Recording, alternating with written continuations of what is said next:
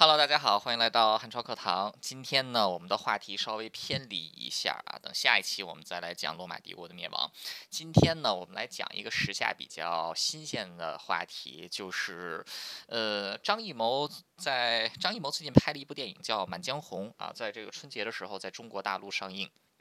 呃，然后就引起了一阵热潮啊！这个好多人现在就是这个流行去背《满江红》，流行去这个杭州的岳王庙把这个就是扇这个秦秦桧的嘴巴啊！所以我觉得挺挺有意思的一件事情。然后有很多朋友跟我说想听听这个岳飞相关的故事啊，嗯，所以今天我们就来讲一讲北宋啊，北宋的灭亡，还有就是岳飞。嗯，先说在前面，就是这一期节目不会讲什么关于岳飞的生平啊这一些。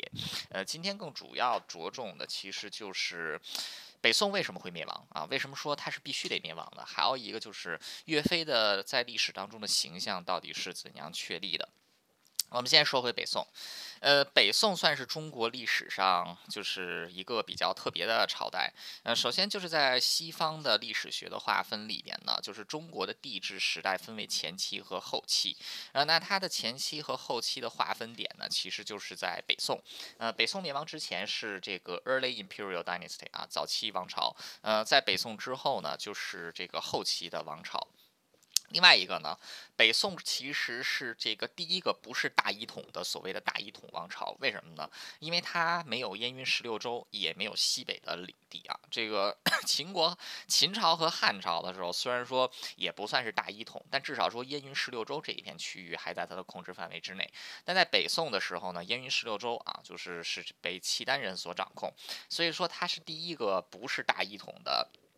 大一统王朝，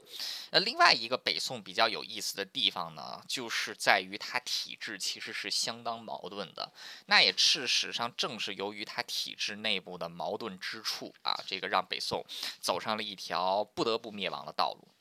呃，北宋的建立是这个 通过赵匡胤啊，就是呃。后周的大将赵匡胤啊，这个黄桥兵变杯酒啊，这个就是黄袍加身啊，然后成为了皇帝，取代了这个就是呃柴宗训啊，然后呃建立了北宋王朝。那北宋所结束的时代就是中国历史上的五代十国时期。五代十国又是自南北朝之后的一个大乱世。那在这个大乱世的时候呢，啊这个。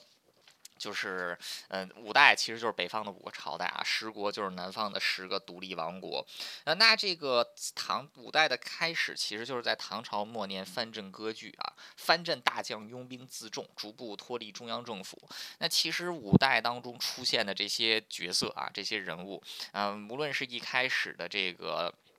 就是李这个朱朱全忠啊，朱温啊，还是后面的李存勖啊，他们其实包括这个西夏的一开始这个党项人啊，他们其实都算是唐代汉这个藩镇割据留下来的这些人。那所以这个包括赵匡胤自己也算是一个这个就是大军阀啊。赵匡胤是五代当中第四个啊，由这个。就是借由兵权发动政变来当上皇帝的人，那所以北宋的立国之本 就是在于啊武将的兵权，那所以这个赵匡胤他本人对此是十分忌惮的。因为他自己是通过这种方法上登上的皇位啊，所以他对军权是十分的忌惮啊，对于这个兵权十分的忌惮啊，因此北宋政策的一个重中之重就是要节制军权。那节制军权的第一个表象呢，就是地方长官和中央长官重用文官啊，而轻视武将。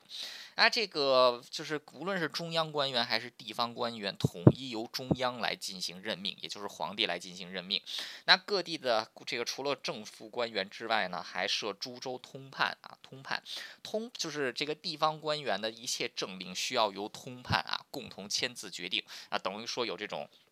这个制衡的作用。那这个各州啊，同时这个就是啊地方官员的任命权全部收归了中央。同样的地方所有的财政权也收归中央，啊，各地设置转运使，呃，各地这个，比如说今年啊，这个一 共交上来一百块钱的税啊，就比如说这个猪猪猪猪王国交上来了一百块钱的税，然后这个猪猪王国的各项花花费啊，就是本地政府的开销，一共花了六块钱，结余是九十四块钱，呃，根据以往的这个就是政治体制啊，比如说。在唐朝的时候，呃，地方的财政结余呢，啊，是这个有一部分要留州用啊，就是这个留在本地啊，作为本地小金库啊，还有一部分呢叫宋史。什么叫做宋史呢？就是上缴到上一级行政区划的这个财政库，然后再有一部分呢叫上贡，也就是上央上交中央政府啊，就是一般来说比例都是这个三比一，三比这个三比一啊，就是这个各有各有一个。那这一次这个宋朝的时候呢，地方所有的财政盈余都要上缴中央。换句话说，地方是这个除了日常的开销的花费之外，是根本就没有什么钱的啊。所以说，他就断绝了地方的财路。那这个断绝了地方的这个政治啊，就是把控了地方政治，断绝了地方财路之后啊，还有一个就是要断绝地方的军权啊，要彻底消除这个藩镇割据的可能。怎么办呢？就是把军队进行重新的设置。那这个啊，各地啊只保留有老弱病残作为乡兵。那这个各地的精壮武装呢，抽入中央啊，作为中央禁军来使用。呃，换句话说，现在这个地方的啊，这个啊财政权也收了，行政权也收了，连并这个用兵权都收了啊，所以就导致中央独大啊。因此，这个后世也说啊，宋朝的这个体制它是强干弱这个强干弱支，也就是这个树干特别的巨大啊。当然这个。树枝是这个弱不禁风的，它这个啊，北宋的这个政治体制啊，就是它是变成这个样子，就是一切都集中于中央啊。但集中于中央之后呢，啊，这个北宋的政治，这个北宋的中央啊，却其实是相当封闭和保守的。什么意思呢？啊，首先就是这个啊，就是相权的严重削弱。那在原来唐朝的时候，奉行三省六部制度，三省的长官皆为宰相。那到宋朝的时候呢，废除了这个啊，废除了这个三省六部制度。那这个宋朝其实是这个没有像原来的那样，这个唐朝的时候有大权的宰相了。那在宋朝当中，只保留了有这个门下省啊。除了这个门下省之外，还有枢密院啊，就是中央主管军事的。那这个啊，就是这个门下省的长官和枢密院的长官并称两府啊。然后这个两府的首脑在宋代其实就算是宰相啊。但是这两个宰相呢，他们的权力就远远不如唐朝的时候宰相的权力大了。那他们的这个首先啊，就是啊，他们的这个兵权啊，兵权虽然说是由这个枢密院啊来这个统一掌管全国军。事，但真正在枢密院能够发号施令啊，有调兵和这个军事改革之权的，其实还是皇帝本 本人啊。另外，宰相也没有财政权。财政权被收归了三司啊，由三司来进行管理，并不是宰相所能这个干预的。那甚至在人才选拔方面啊，宰相也没有权利。那在这个宋朝，它是利用科举制度啊，进行这个考，进行这个就是啊提选生员啊，生员呢是由这个门下省当中的这个副级官员来进行调配啊。宰相他本人虽然说是作为这个枢密院以及中以及这个门下省的。这个长官他本人是这个无从作用的，那所以这个宋朝他虽然说这个中央啊大权在握，但他的中央其实是十分僵化的，就是因为大权其实也是集中在了皇帝的手里啊，而不是集中在这个官，而不是集中在下面官员的手里。啊，另外更可怕的是什么呢？就是谏官制度的改革。呃，古代的时候，尤其是宋朝，不是不是宋朝，汉朝、唐朝，呃，在朝廷当中都设有一种官员叫做谏官啊，就是 给皇帝进谏的。官员啊，包括在这个就是唐太宗时期啊，朝廷之上有著名的谏官啊，比如说像魏征啊这一些。经常能给皇帝进行谏言啊，但是到了宋朝的时候，谏官的作用就变了。谏官是用来批评大臣的，而不是用来批评皇帝的。呃，所以就拼命的给这些大臣挑刺啊，结果就导致很多大臣的政令啊，就很多大臣的这个改革的想法根本就没有办法进行下去。因为只要你提出来这个改变现有政治制度的东西，就有一般谏官跳出来骂你，你这个就被弹劾，你根本就搞不下去。呃，所以大权一律收归中央之后，中央政政府却又这个 就是却又没有办法行动啊，结果就导致了这个宋朝啊，它整个的这个政治体制是越来越僵化的。那同时，北宋在这个地理位置上还有严重的问题啊，就是它首都的定首都的位置。呃，宋朝的首都是开封啊，在当时叫这个汴京啊，也就是这个呃，就是现在的河南开封。呃，河南开封在古代三国的时候叫陈留啊，就是也就是曹操起兵的那个地方。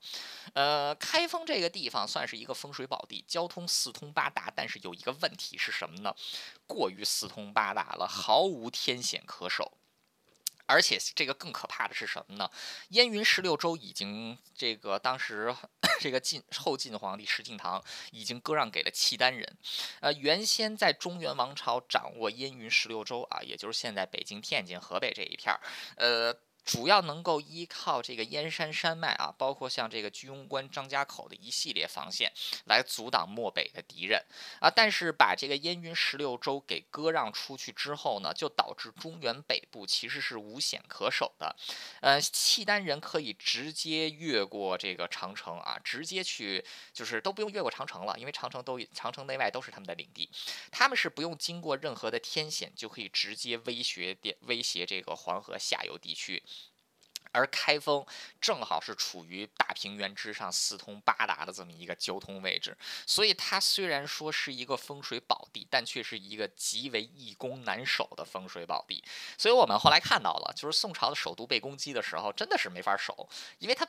地理位置就决定了。那这个当时像这个张方平啊，就是这个平平章事张方平，他曾经建议过迁都，迁都到哪儿呢？迁都到洛阳。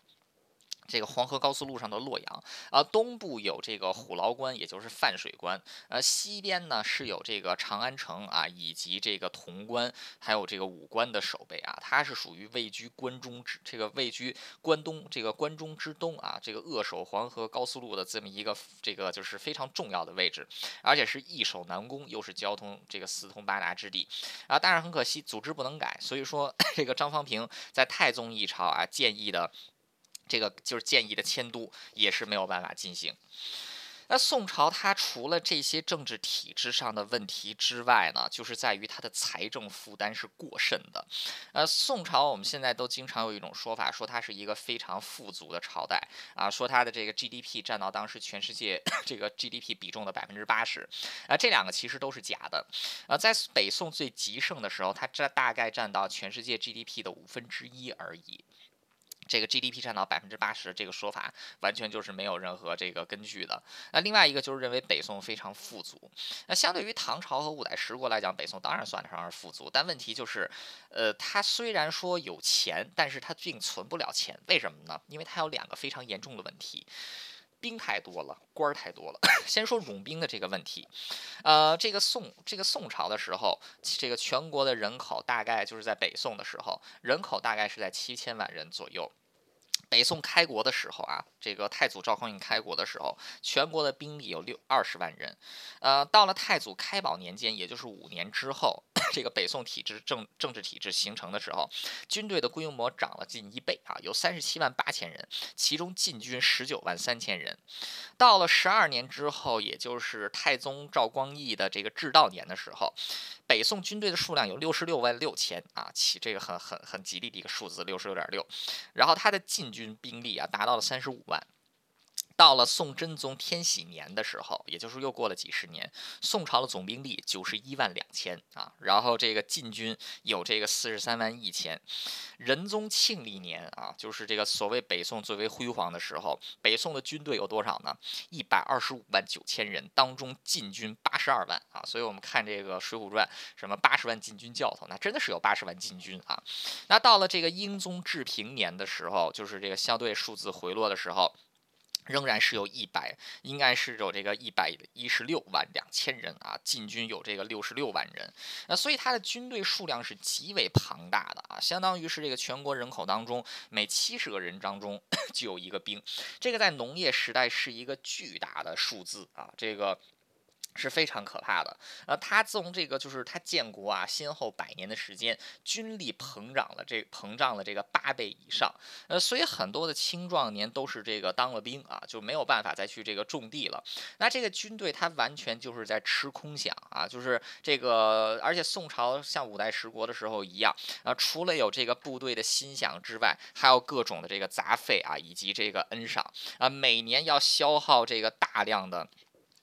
每年要消耗大量的这个税收，消耗到什么程度呢？宋朝的时候，全国啊每年六分这个就是六分之五，相当于是超过百分之八十三以上的收入都要来供养军队啊，所以说是这个十分可怕的啊。这也就是为什么无论是范仲淹也好，还是王安石也好，都是极大声疾呼要改革军制啊，因为这个军制这个太可怕了啊，就供养这么多兵，关键的就是这些兵他战斗力也不咋地。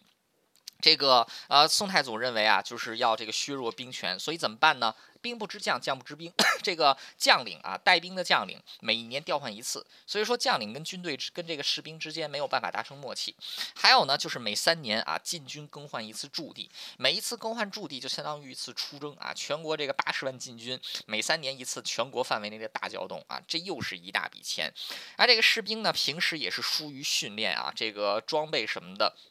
因为烧钱烧太多，到后来这个钱实在不够用了。因为军队的规模一直在膨胀啊，老百姓都成穷鬼了，这个也压不出来什么钱。所以到了宋真宗的时候啊，就是这个到了宋真宗人数这个禁军人数稍微就是稍微有回落的时候啊，到不是不是真宗。这个英宗治平年的时候，啊，当时武备已经极为松弛啊，很多的这个军械器具都是这个十分都是这个十分差的，呃，所以这个军队的战斗力也很差。结果就宋朝的军制就是什么呢？养了一大堆兵，但真正打起仗来其实是无兵可用的啊，就是这个往往是一跟敌人接触就树倒猢狲散。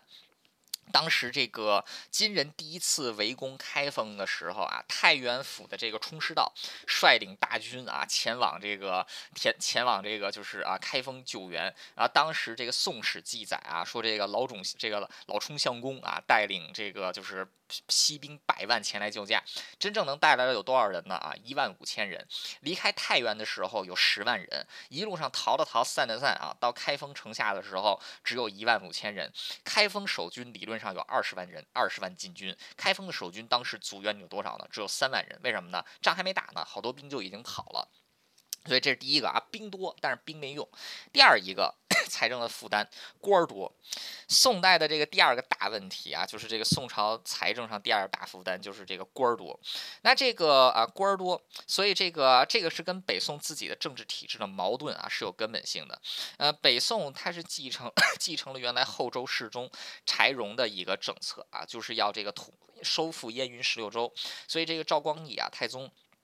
他也曾经这个啊，就是啊，这个攻击燕云，他也曾经这个攻击燕云十六州嘛啊，然后这个啊，他这个，所以到北宋的时候，他的一个国策就是要收复燕云十六州。那要想收复北部，那就必须要依靠军队啊，因为你没有兵，你没有办法这个收收复啊，所以这是他的第一个点。第二一点是什么呢？要依靠军队收复燕云十六州，但问题是，根据赵匡胤的这个构想以及宋代的这个国策，军人不能掌权啊，就是军人不能操控政权啊，所以你又要依靠军人，但却又不下放权力给军人啊，不让军人参与这个政策的制定，那这个是北宋的这个第一个矛盾点。第三一个是什么呢？就是北宋啊，世代相传的一个政策是什么呢？就是文人要盖过武将，呃，所以这个虽然说要依靠这个武人来收复北方，但是不允许武人掌握兵权，却还要用文人压制武人，用文人代替武人，啊，所以北宋的这三条立国的基本国策：收复燕云十六州，呃，这个压制武将权力以及重用文官，这三条政策相加在一起，其实就是非常非常矛盾的，啊，结果就导致了。一个问题是什么呢？军队的数量多啊，然后这个的军兵的数量多，自然而然官的数量也得多，因为你得用文人来压制这个官员。而且这个啊，到宋朝的时候就出现什么情况呢？呃，宋朝的时候搞这个科举啊，这个首先是录取的人数就比唐朝多好几倍，还有一个呢就是待遇 也比这个唐朝的时候啊要这个好。啊，唐朝的时候啊，每年来考取科举的人数，全国加在一起可能就一两千人。宋朝啊，太平兴国啊，太平兴国年，太平兴国八年的时候，有多少人考取科举呢？啊？这个 一万，这个一万两，一万零二百六十人啊，到淳化年的时候有一万七千多人，录取多少呢？基本上照着十分之一来录取。唐代的时候是大概每一百个人里录取一个啊，到了宋朝的时候是这个十分之一有录取，但是规模又是这个唐朝的这个将近 这个啊将近十倍。那这个甚至说能中状元啊，就是能考中进士当文官，这北宋这是一个巨大的这个因，就是巨大的一个这个功功绩啊。比如说这个当时的这个啊，就是有一个叫尹洙的啊，尹洙的这位。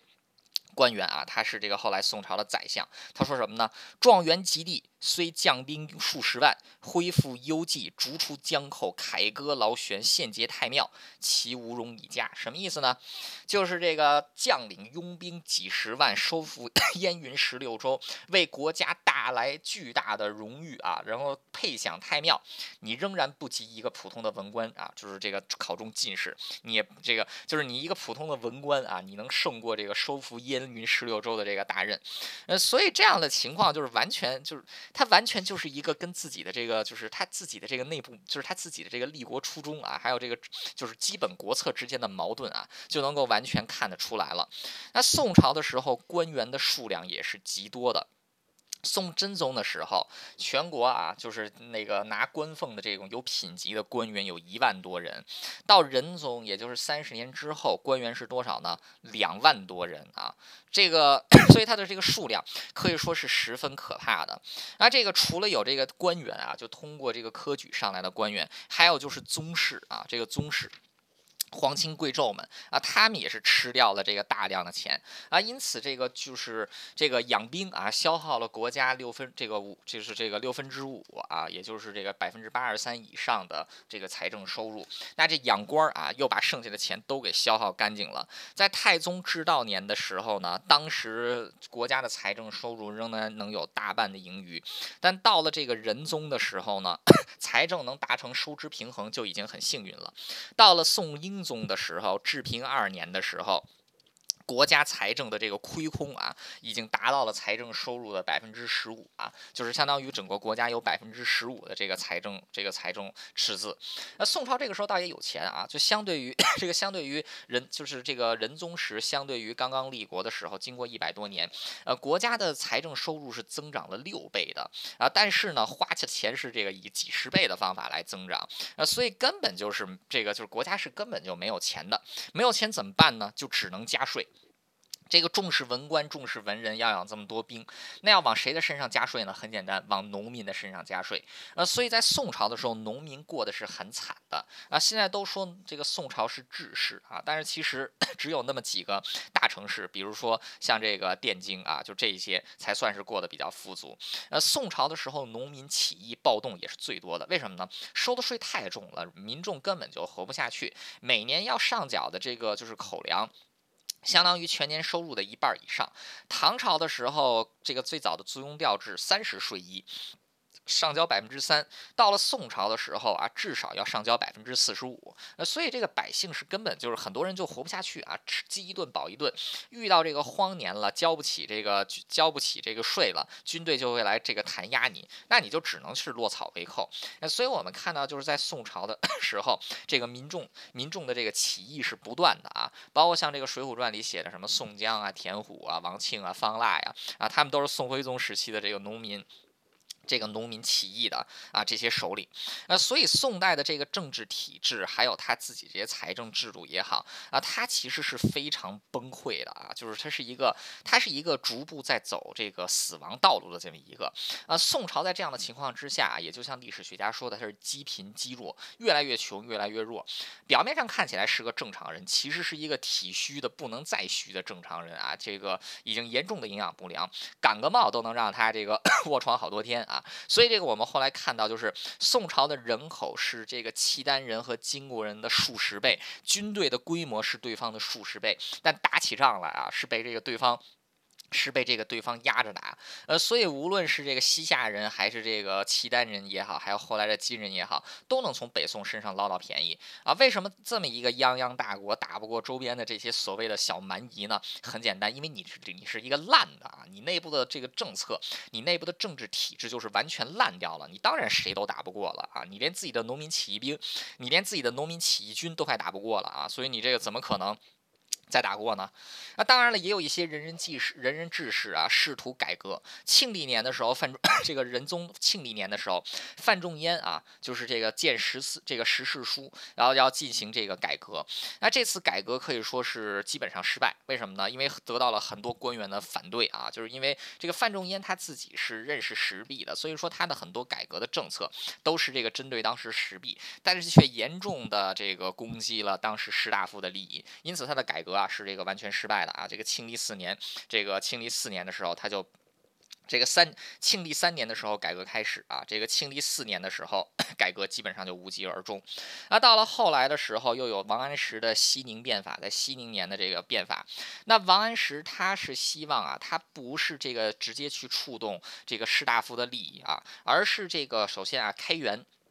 增加国家的财政收入啊，然后来这个增。增加国家的财政收入，来缓解财政的这个就是啊危机啊，所以他又推出了另外一些政策，比如说像军书法呀、释义法、方田法啊、保甲法这一些啊，但这一些政策其实是这个也是啊，这个改西宁变法其实也是失败的啊，为什么呢？因为这个它的改革起到了反作用啊，首先就是冗员的问题反而加强了。这个啊，官员反而是变多了，因为他有很多变法的官员啊，结果导致官员变多。还有一个呢，他不愿意去牺牲士大夫的利益，他只能进一步的去盘剥农民啊。像这个保甲法、宝马法、青苗法这一些，都是无形的在给农民增加税收。导致的一个问题就是民怨极为的沸腾啊，因此这个西宁变法过了没这个西宁变法过了没多久啊，呃，他是完全就这个被废掉了啊，王安石也因此被贬啊，就只好去这个 就是啊去这个江湖之上去这个写书啊去这个写书去了啊，所以西宁变法啊五年的时间。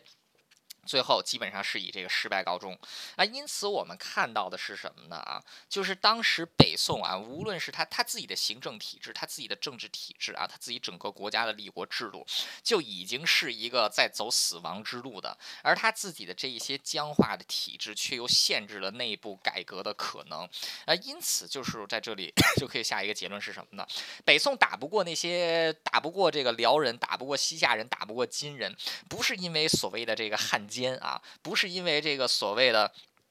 不是因为这个所谓的这个呃，就是缺乏民族英雄是什么呢？你国家本来就是一烂的啊，你这个从从这个骨子到外表，你都已经烂的成这个样子了，一戳就能给你戳一个洞，你当然谁都打不过了。那所以真正的问题不是在于有没有汉奸，而是在于你这个土壤太容易滋生汉奸了啊。所以这个是北宋它最大的一个问题。所以说北宋它不灭亡是不可能的。那在这个时候呢，啊，这个北方在干嘛呢？啊，我们先说 这个北方啊，出现了这个，首先是辽国，辽国是在五代十国的时候在北方兴起的契丹人所建立的政权啊，耶律阿保机这个建立了辽国。那后来辽国是被女真人啊，也就是金人所灭啊，女真人的这个第一代就是金国的开国皇帝啊，这个完颜 完颜阿骨打，完颜阿骨打。他这个就是击败，他是这个灭掉了灭掉了这个辽辽国，呃，灭掉了辽国，而且还是跟北宋一起干的啊。北宋是这个不知道唇亡齿寒的道理，这个一起出兵灭掉了辽国。那紧接着金国就开始南下攻击这个北宋，那结果这个当时啊，金国从白山黑水杀出来带。就是到他灭掉北宋啊，到他灭掉北宋只有十四年的时间，从他灭掉辽国再到他灭掉北宋啊，前后只隔了两年的时间啊，可以说是 这个可以说是这个进展神速。那这个呃，主要就是提到了啊，就是军队战斗，北宋军队战斗力实在是太差了，往往一打仗的话，经常是整条战线一触即溃啊，损失了这个大量的这个军队不说啊，还这个白花大量的钱，呃，所以只能是这个就是金国人灭掉了宋，这灭掉辽国之后南下进攻的时候，北宋是一败再败，只能是逐步的割地求和。啊，慢慢的把黄河以北仅剩的土地也都割让给了这个。金国，呃，所以这个是就是，而且就是到后面都无兵可用了啊，因为兵都逃光了。像刚才提到的金人第一次围攻开封府的时候，冲师道带来的援军只有一万五千人啊，京师自己的这个守军只有这个将，只勉勉强强只有这个三万人。而且更可笑的是什么呢？就是这些这个非得让这个文人来主管军事，但是文人又不习武士啊，所以文人根本就不会这个执掌军事。当年这个冲师道啊，就是这个。也就是《水浒》的战《水浒传》里所说的这个冲，这个就是老冲相公，呃，他就是他的这个名字啊，就是一般人会念种师道啊，但其实这有一种，其实这个按照按照正常的认，就按照正确的念法，应该是冲师道啊。这个为什么叫他老老冲相公呢？就是因为他到这个后期的时候，就是到这个他救援开封的时候啊，他已经七十六岁啊，这个超就是七十六岁，后来都这个快到八十岁了，因为他老，所以大家都管他叫这个老冲啊，又叫他老冲相公。老冲相公在第一次救援开封。府之后 提出来的建议是什么呢？陈重兵于这个开封啊，于黄河以南啊。既然金国现在已经畅通无阻，而你们又不愿意弃守这个汴梁，怎么办呢？在汴梁陈设重兵啊。这个既然我们单打独斗打不过啊，我们没有办法跟正面跟对方这个打这个一比一的战战局，甚至打不了十比一，我们打一百比一也可以啊。女真不满万啊，他们人少，我们人多啊，我们就纯靠兵力取胜。所以说就在这个京师北部啊，这个布置重兵。这是其实是一条非常正确的策略啊，因为后来宗泽和岳飞还有刘琦 用的就是这样的策略啊，成功的把这个金人挡在了黄这个长江以北啊。但是这个朝廷是怎么说的呢？朝廷说了。这个这钱是浪费的，为什么呢？反正我们也打不过啊。这金人一来的话，我们万一战败，这钱这个就是你把这这么多兵放在北部，这要花钱啊。这个他们要来了，万一我们打败了，这钱就打水漂了啊。所以不行，给崇师道气的，把崇师道给直接气死了啊。所以也没有在这个京师 进行布防，啊，甚至是这个皇帝啊，就是这个北宋的体制。皇帝掌握大权，但偏偏这个时候皇帝又不做事情。宋徽宗就是一个花鸟鱼虫的皇帝啊，所以说他这个金人一打过来，他直接把地位送给了自己的儿子宋钦宗啊，让钦宗来执政。宋钦宗也是一个这个纨绔子弟，他哪懂这个就是军事，他哪懂政治这一些呢？那结果当这个金人攻到这个开封，第二次攻到开封府门口的时候。这个呃，宋钦宗就说啊，该怎么 制敌呢？这个时候来了一位江湖骗子，叫郭京啊。郭京说自己会奇门遁甲，能布下这个灭妖大阵啊，能这个阻挡金人。这个宋钦宗大喜啊，这个大喜，立刻就这个任命啊，就是郭京为这个兵马大元帅啊，让他带领七千七百七十七个这个就是人啊，在城外布阵啊，城门打开来这个布阵。那结果这个就说他能挡住金人，挡住金人了吗？还真挡住了，挡了一个小时。为什么呢？金人看傻了，金人来到开封府的门口，没有看见任何的守军，看见七千七百七十七个帮光着屁股的人在那儿跳舞。金人看了一个小时，不知道这是个什么情况啊，最后就决定发起冲锋。这七千七百七十七个人没有几个人活下来，郭靖倒是逃出去了啊。郭靖后来逃到了这个河南，结 果在河南的时候被杀了。呃，因为城门大开，所以金人成功的冲进了这个北宋的都城啊。这个靖这个啊靖康之难啊就此发生，北宋宗室三千多人遭到掳掠啊，北宋就此灭亡啊。宋钦宗在被俘的时候大喊啊，恨不听当初的冲师道之言啊，哪不听冲师道之言啊，就结果有了 今日。当时要听他的不。就有今不就没有今天的这回事儿了吗？呃，所以说北宋的灭亡完全就是咎由自取。那北宋灭亡之后啊，也就是黄这个就是黄河和淮河之间的土地就瞬间失去了屏障啊，金人就可以直接南下。那这个 金人啊。就是打到现在啊，金人其实自己也不知道该怎么办。为什么呢？从白山黑水杀出来的事情是十四年以前，女真人本来就少，他是靠着自己强悍的战斗力啊，才冲到现在了。结果打下来临安城之后，这个。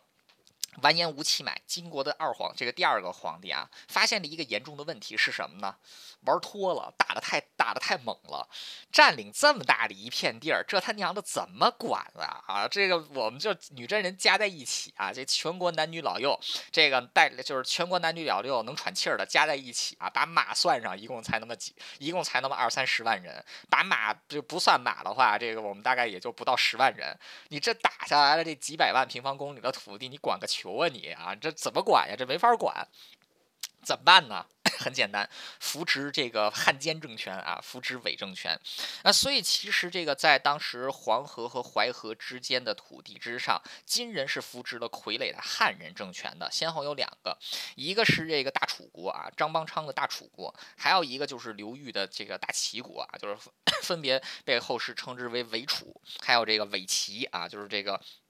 因为他们这个不是正统，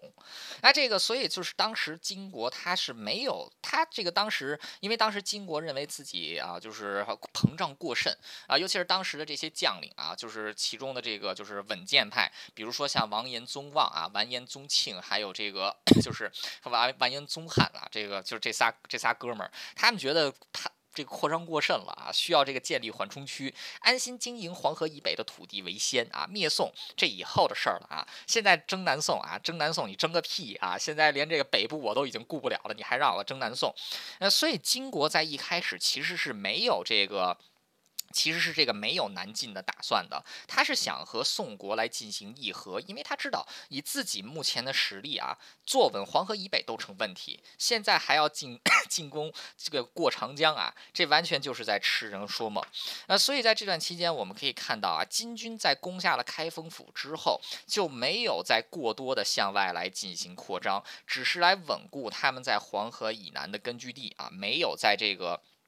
就是啊，没有在这个继续的向北进发，呃，所以这个到后来就是我们都说这个就是这个宗泽啊，还有这个 岳飞啊、刘琦、这个张俊啊、韩世忠这些人，他们所交战的，就是跟他们交战的主力部队，并不是金人啊，金人只是这个精英部队，真正交战的大部分都是汉人，呃，所以说这个说的难听一点，就是这个岳飞抗金抗的是谁呢？抗的是汉人，他抗的不是这个金人，就比如说这个黄天荡的时候，呃，这个。就是。这个完颜宗完颜宗弼啊，也就是乌珠，就是这个后世所谓的朱这个金乌珠啊，他是完颜宗弼。呃，这个完颜宗弼当时所带领的女真人兵丁啊，只有两千多人啊，算上汉加上汉人兵丁的话，他佣兵超过十万。女真人根本就不是主力，主要都是这个伪齐啊，一开始是伪楚，后来是这个伪齐的这个汉人兵。呃，所以这个都说这个就是啊，都说这个岳飞啊，还有这个韩世忠这些人啊，包括刘琦、张俊能打，他确实能打，为什么呢？因为他打的根本就不。不是女真人啊，这个女真不满万，满万不可敌嘛。他打的不是这个满万不可敌的女真人，他打的其实主要都是这群汉人。但不管怎么样啊，呃，确实是在长江以南站稳了防线，用的策略其实就是当年冲师道的策略啊，以数量来取胜。就是由宗泽所这个开创的，呃，宗泽是以官军配合民间的抗军这个抗金势力，往往在一场交战的时候，你往往在一场交战的时候，要倾注几十倍于对方的兵力啊，才敢与对方这个应战，啊，尤其是这个金军到了这个时候，这个数量已经不多了啊，打了这么久，打了十四年的仗，这个人口也有折损，呃，金军每次这个能动员的兵力啊，南进能动员的这个金人兵力不过数千人。这个汉人军队打不过的时候，金人上，结果金人一上的时候，往往是十万汉人围上来啊，就是十万个南宋军队围上来，这只有车的份儿啊，就是你这十万个人，一人打你一拳，赤手空拳的都能把你们这 几千人给吃掉。呃，所以当时的策略其实是十分成功的。呃，所以我们看到的就是后来是什么情况呢？就是经常像这个韩世忠也好，岳飞也好，岳家军鼎盛的时候啊，军力是有十万人啊，有三十将十万人。但是往往跟他交战的这个金人的数量是远远少于这个岳家军的啊，他这个主要的这个其他的主力还都是这个 就是黄河这个黄黄淮之间的汉人啊，这个汉人武装，呃，所以这个是当时南宋啊，他这个就是啊，就是一开始抗金的时候，那即便是这样的话，南宋打的其实还是非常惨烈的，一度是被对方攻入了南京啊，就是这个打到了对方是这个甚至一度突破了长江防线，宋浩宗是只能这个流亡海上啊，坐船。这个到最后是定都临安啊，也就是现在的杭州，不敢再向北了啊，因为觉得向北的话他是怕这个 金人。那为什么金人在这个时候会进行南进呢？主要就是因为金兀术啊，也就是完颜宗弼，他这个时候掌权。宗弼是一个这个狂飙突进的将领啊，他是不他是主战派，他不是主和派啊，所以他是这个利用就是他是这个调动尾骑的尾骑部队啊，然后向南进行这个征讨啊。但是就像刚才提到的。这个时候的金国军队数量不多啊，主要都是依靠汉人的武装，呃，所以在长江以北的防线，长江以北的进攻打的其实是十分艰难的。啊，尤其是这个就是他的这一次南征，宋军南宋军队打的其实是十分漂亮的，比如说刘琦在顺昌啊，刘琦在顺昌取得了顺昌大捷，成功阻挡住了这个金国的东路军。吴林啊，这个就是这个啊，这个就是蜀这个从四川出来的吴林啊，吴林取得了扶风大捷啊，在这个长安附近取得了扶风大捷，成功挡住了金国的这个西路军啊。岳飞在郾城啊，这个节节抵抗啊，是强行把这个金兀术的这个进攻的势头给挡了下来啊。但北宋这边损失也是很大的，尤其是将帅之间严重的不和，甚至是发生了淮西兵变啊。因为这个将帅之间的不和啊，将领之间、文官之间互相猜忌，导致淮西宋军十万人集体投降伪齐，导致宋军的这个就是整个长江防线淮西部分出现了一个巨大的缺口。然后还好是岳飞及时及时填上来了啊，才没让整条这个。所以这个整条黄河防线才没有崩溃。那所以当时打的其实是十分艰难的。双对于宋朝来说，他们没有办法冲回到黄河以这个冲火冲回到黄河岸。对于金人来讲，他们同样没有办法冲破江北防线。因此，议和对于双方来说 就是唯一的选选项，也就是绍兴议和啊，也就是这个。就是岳飞被这个，就是传说当中岳飞被十二道金牌召回，由这个秦桧主导啊，然后这个 由秦桧主导来啊，就是进行的绍兴议和。那绍兴议和的内容其实也是跟当时这个完颜宗翰、完颜宗望他们提出来的想法是一样的，是什么呢？就是。这个把双方的界限大概维持在淮河左右啊，这个就是不再局限于黄河、长江了啊，而是局限在黄河。呃，这个淮河，呃，淮河以北呢，啊，基本上淮河以北啊是属于金人，淮河以南呢是属于这个宋人。为什么要放弃黄河南岸的很多这个土？为什么要放弃这个？就是黄河南岸的这个，就是啊淮河南岸的很多打下来的土地，甚至说在这个后来的时候，甚至放弃了淮河以北的一些土地呢，因为这个地方都已经被打烂了，人口凋敝啊，守不住。金人知道守不住，包括这个金金人知道是守不住的啊，所以说这个人口凋敝的地方，干脆就还给这个北宋了。那这个，并且归还了这个就是高宗的生母啊，这个韦太后啊，同时呢，让这个宋朝 向金国称臣啊，就是这个正式称臣。啊，结果这一条绍兴议和，其实在北宋也是引起了非常巨大的问题的啊，就是这个呃，在这个一开始的时候，就宗望他们还掌权的时候提出来这条争议的时候啊，在金国内部也有争议，主要就是完颜宗弼啊、乌珠反对放弃淮河这个淮河以南打下来的土地啊，还有这个。这个黄河以南大部分的土地，他不愿意放弃。对于宋朝来说，问题在哪儿呢？不不不愿意向这个金人称臣啊，呃，所以这个后来宗弼掌权啊，就发生了这个金人南下，啊宋人进行抵抗的事件。但最终双方还是走了一个这个大的这个走了一个大圆圈啊，又回到了五年之前啊，就是这个双方的构想，呃，所以就又变成了这个绍兴议和。那这个当时啊，就是。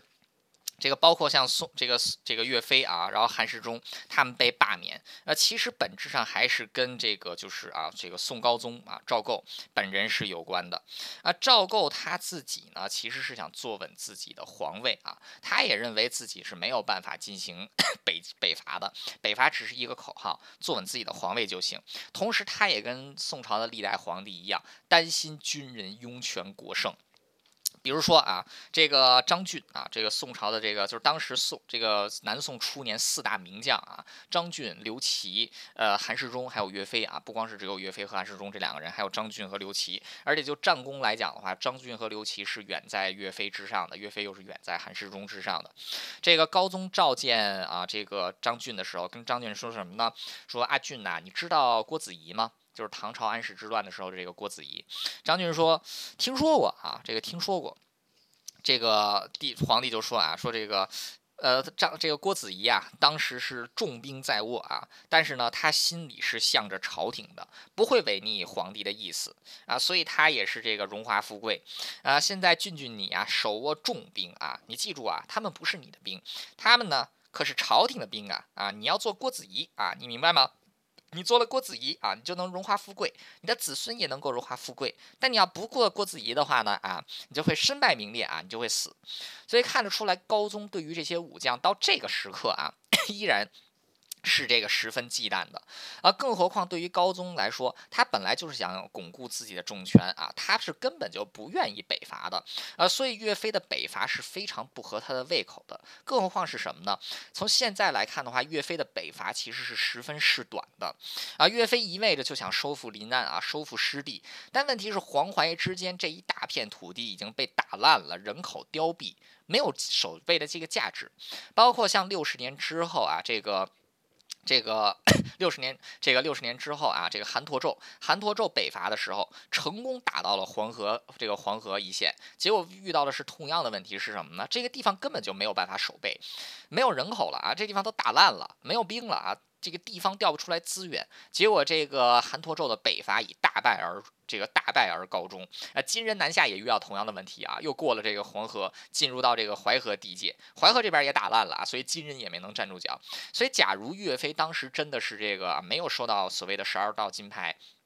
真的是向北冲到了这个临安的话，啊，迎接他的应该是只有一场败仗啊，因为这个金军肯定会这个啊调集全国之力来打这个岳家军的。岳家军过去一直都是在跟这个 就是汉人军队交战，他没有多少跟这个金人的精锐部队交战的这个经验啊，所以说他不，他这个到时候肯定就是以这个战败告终。那所以对于高宗来讲啊，无论是他对于武将的忌惮也好，还是他个人的政治野心也好，他不会这个坚持北伐啊，甚至是岳飞还。算了，高宗本人的一个大忌是什么呢？岳飞在北第二次北伐之前，上表给这个高宗啊，建议高宗立储，立谁呢？就是伯琮啊，也就是后来的这个宋孝宗。一个武将啊，建议皇帝立储的人选，这个是一个大忌啊，所以高宗因此对这个岳飞是十分忌惮的，呃，所以岳飞无 这个，所以岳飞啊，他的这个北伐，他其实北伐的构想既不符合当时的现实，也不符合高宗还有南宋朝廷的战略构构想，同样的，他也触犯了高宗本人的逆鳞，因此对于宋高宗来说，岳飞必须死，韩世忠必须要罢掉啊，所以这个是。这个政治斗争的这个残酷的这一个方面。啊，所以这个岳飞，这个虽然说啊是这个秦桧儿，虽然说这个后来都是这个都说是秦桧害死了他，但其实真正要杀岳飞的并不是秦桧儿啊，是这个宋高宗啊。真正应该跪在岳王爷面前的那两那两个人，不应该是秦桧儿跟他的老婆王氏，而应该是岳飞啊。啊，更何况这个秦桧儿他其实是有贡献的，他成功让这个宋朝的国祚又延续了一百六十多年呢，就是他这个成功主持绍兴议和，达成了双方的这么一个共同的外。外交上和这个战略上的默契啊，才让这个宋朝有了一百多年的这个国祚，这一百多年国祚蔓延。要是没有秦桧的话，这个 真的是岳飞北伐，北伐打下临安城的话，呃，南宋可能直接就被这个金人一波一波给推掉了。因为这个金人当时在北部已经逐步站稳了自己的实力，他要真的这么难推一波的话，以宋朝当时的那些残兵败将啊，真的是 很难挡住他的。呃，所以这个到了这个岳飞啊，岳飞冤死的时候。这个对岳飞的评价其实是很低的，后来岳飞的评价是怎么上去的呢？这个要在这个就是首先第一个就是伯从，也就是宋孝这个宋孝宗。啊，宋孝宗他是当时被这个岳飞所推荐，虽然说高宗没有一开始就立他，但最后因为高宗无嗣啊，所以说就真的让伯从来当了这个就是来来这个 就是成为了储君，后来伯从就成为了这个宋孝这个这个宋孝宗。啊，看来他改了名字不叫伯从啊，叫这个慎啊，叫赵慎，呃，赵慎本。人是这个支持北伐的，呃，所以他这个在，所以说啊，在这个赵慎。他这个赵慎继位之后啊，他就进行了北伐啊，但这这一次的北伐张俊北伐，那张俊北伐也是这个以失败告终啊，就像刚才说的那样，黄淮之间已经无险可守了，打下这个地方没有任何的战战略价值，所以张俊兵败。那这个但是到了宋孝宗的时候，因为他非常讨厌秦桧啊，他是这个一开始主战，呃，所以他就是 这个啊，就是开始这个呃，就是打压秦氏后人，包括给这个秦桧改这个谥号啊，就是他原先的这个谥号是一个上谥，给改一个下谥叫。缪丑啊，就是是你一个这个大王八蛋，然后给这个岳飞啊改这个谥号。称其为中，称其为武穆啊，后来是改为这个中武，都是这个上士当中的上士。啊，包括到后来就是岳飞，还有一点是什么呢？就是为什么他在宋朝的时候，就是后来会把他的名声又抬起来？啊，岳飞本人的品格还是可以的啊，就是这个非常守孝道，非常讲究这个忠义。正好南宋正是这个理学正猖獗的时候啊，理学猖獗就讲这个忠孝，岳飞就是一个忠孝的典范。呃，所以这个岳飞在南宋士大夫之间是有很高的影响力，大家都把他当一个这个样本儿，当一个模板来弄。呃，所以这个岳飞他的这个名声就会提高。另外一个呢，就是到了这个韩。韩托胄的时候，韩托胄当时为了巩固自己的权力，也要北伐。北伐出来扛扛起的大旗就是岳飞啊，等于又把岳飞这面旗子给扛起来啊。不过很可惜，北宋最终北伐一次都没有成功过啊，最后被这个蒙古 给这个灭掉了。那所以这个是北宋的灭亡的一个过程啊，就是这个简单的说了一下岳飞。接下来最后跟大家说一下，就是岳飞为什么说到底我我觉得岳飞不是一个英雄？为什么这么说呢？因为我们现在的岳飞不是真正的岳飞啊，现在的岳飞是完全。后世创造的，那这个岳飞的形象在中国啊，就是可以说是一个巨大的英雄啊，就是他这个可以说就是岳飞他，就是他他是被形形容成一个民族英雄啊，是一个文武双全啊，这个个人没有什么缺点的这么一个神一样的人物啊，这个应该说在中国历朝历代的武将里面，唯一一个能够在身份和地位上跟岳王爷比肩的，应该就是关老爷啊，就是关羽。那这个啊，岳飞啊，岳飞含冤而死之后，当时对于岳飞的记载呢，其实是出自于两个啊，而且这个 两个人都是这个就是非常的这个 biased 啊，非常的这个偏颇的两个人。两个人是谁呢？第一一个啊，写这个岳飞历史的就是这个 这个呃。就是这个老秦家的人啊，老秦家的老秦家的人啊，他们写的这个历史叫《高宗日历》啊，是这个就是高宗日历啊，相当于高就是高宗的日子，在里在里边对这个岳飞是极尽的羞辱和批判啊，所以说是把这个岳飞给骂的够呛。为什么呢？他们主要是老秦家的人嘛啊，对不对？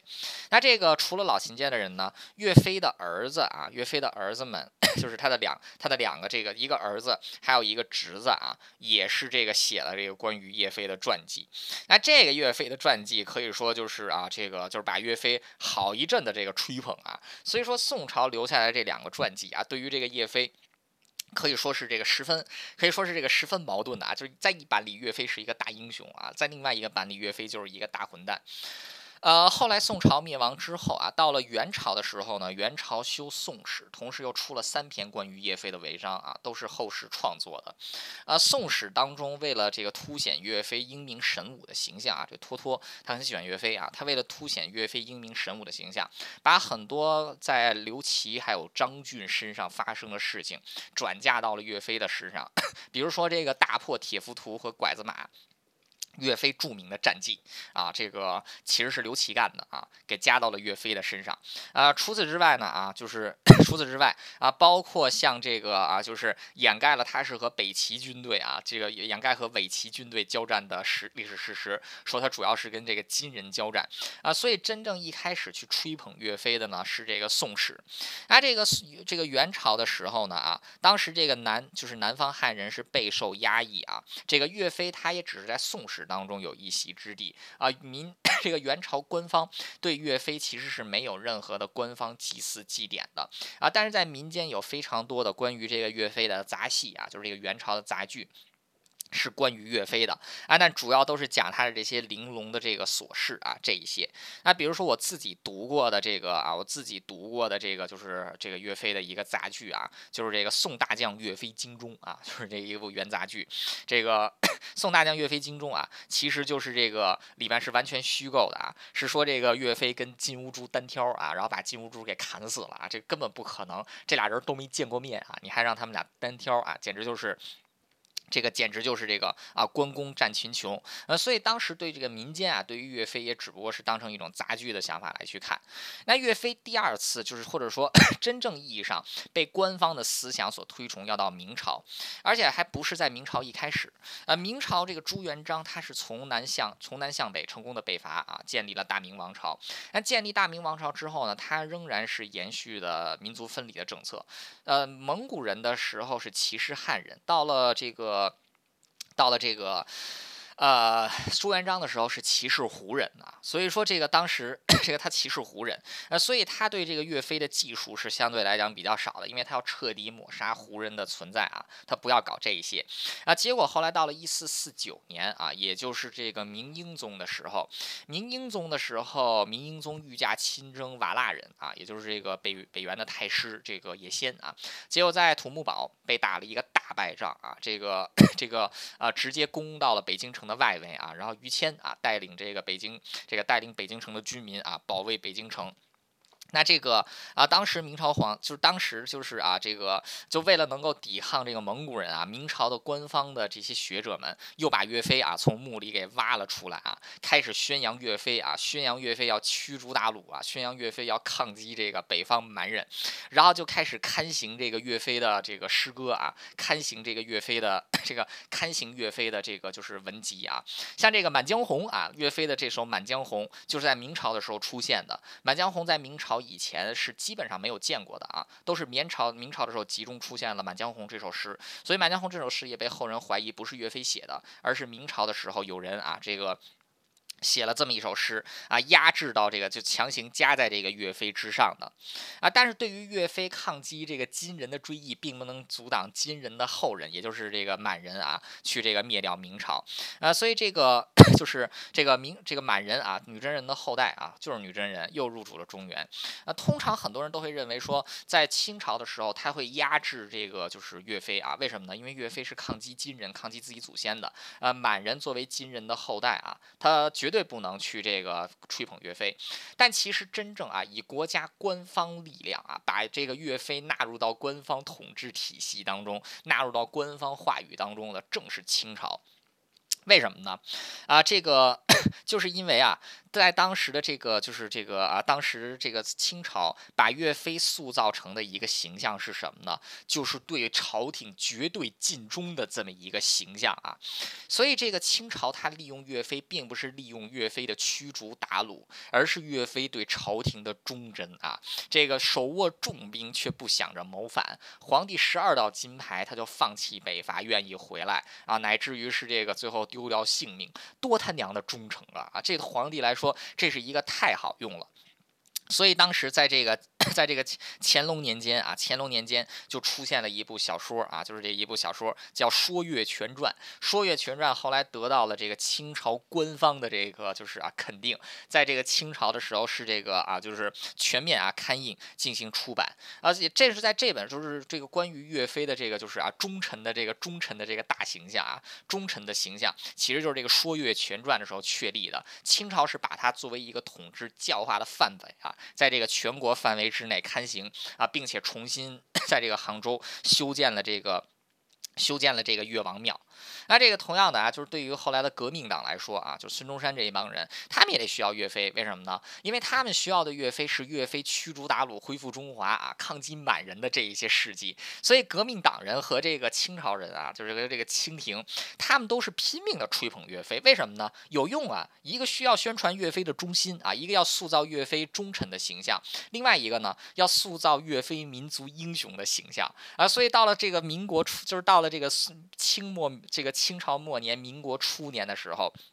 岳飞的形象啊，我们现在所熟知的岳飞的形象 终于形成了。那也正是在这个时候啊，在清朝末期、民国早期的时候，民间出现了大量的对于这个岳飞的文学创作啊。那比如说刚才说到的这个《说岳全传》啊，《说岳全》这个《说岳全传》到了这个清朝后期的时候，又这个进行了多次的这个改，这个多次的这个就是版 这个版本的改变啊。到后来是在民国的时候，由这个。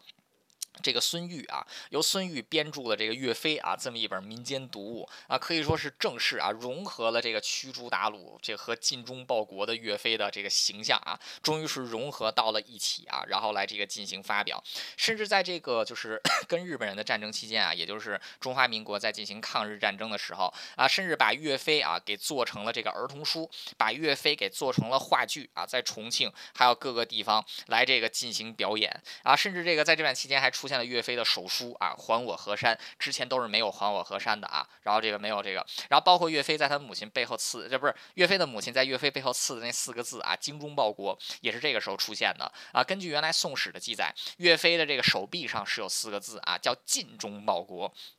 但是这个到了民国的时候啊，直接给改成他母亲在他背后啊刺了四个字，叫“精忠报国”啊，可以说 是这个形象终于是这个丰满了起来。呃，所以这个后来啊，无论是后来中华民国也好，还是中华人民共和国也好，啊，对岳飞都是如此。这个中华民国在很长一段时间啊，尤其是这个老蒋的时候，一直都是这个宣扬岳飞啊，就是觉得这岳飞是一个民族英雄啊，这一些。那到共产党的时候呢，一开始 不知道该怎么对付岳飞，但是毛泽东在这。这个一九五。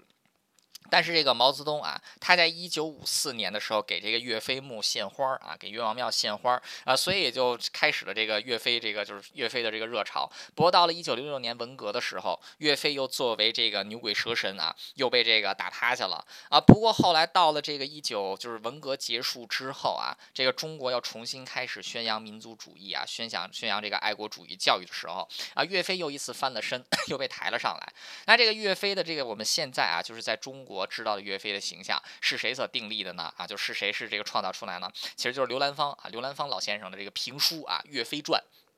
在八十年代，在一九八零年左右的时候，他是集他是这个依据原来的这个《说岳全传》清朝版本进行了这个创作啊，变成了这个《岳飞传》啊，所以我们现在知道的这些岳飞的事迹，基本上都是二次加工、二次加工、二次加工、二次加工、二次加工、二次加工、二次加工、二次加工出后。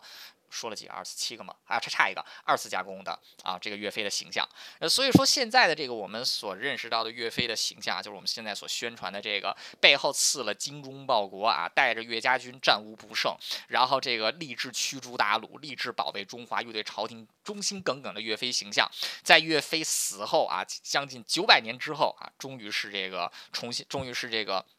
再一次的树立了起来，呃，所以岳飞啊，他与其说是一个英雄，不如说是一个被创造出来的英雄啊。被创造出来的英雄到底是不是英雄，这个就是仁者见仁，智者见智了。对于当权者而言啊，需要用他的这个，就是需要用岳飞的精忠报国啊，用他对朝廷的忠诚来宣扬自己统治的权威，来教化民众。那同样的，对于反贼们来讲啊，驱逐鞑虏，这个 抗击外贼啊，岳飞的这一点又是能。他们所利用的对象啊，所以就岳飞就像是一个可以被人任意打扮的小姑娘啊，在他死后的这几百年里，一刻都得不到安生啊，就是不停的被这个拿出来宣传一番，不停的被拿出来这个宣扬一番。呃，当然现在又出了《满江红》这部电影啊，无非就是在二次创作的、二次创作的、二次创作的、二次创作的、二次创作的、二次创作的、二次创作的基础之上，又一次进行了二次创作啊，来给大家过一过这个尽忠报国。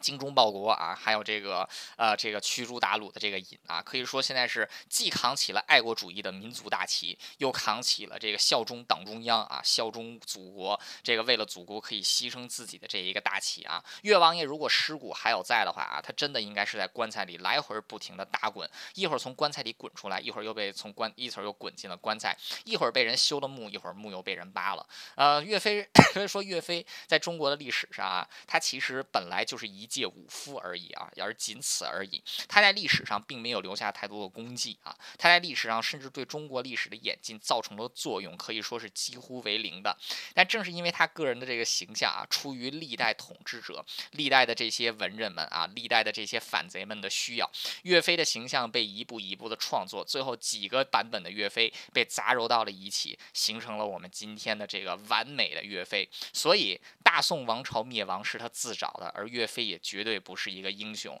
这就是为什么岳飞当时拯救不了大宋，大宋最终还是灭亡了。因为这样一个完美的英雄在大宋是不可能存在的。同样的，在一个缺乏政治体制，这个啊缺乏政治体制灵活性，在一个一昧的要求民众效忠自己，一昧的宣扬为国牺牲的这么一个地方，这样的英雄也不可能存在。他只能存在于人民的幻想之中，然后让一代一代的人继续意淫下去。所以我就在等着岳飞的下一次二次创作了。好了，这个就是本期的节目，感谢大家收听，我们下期再见。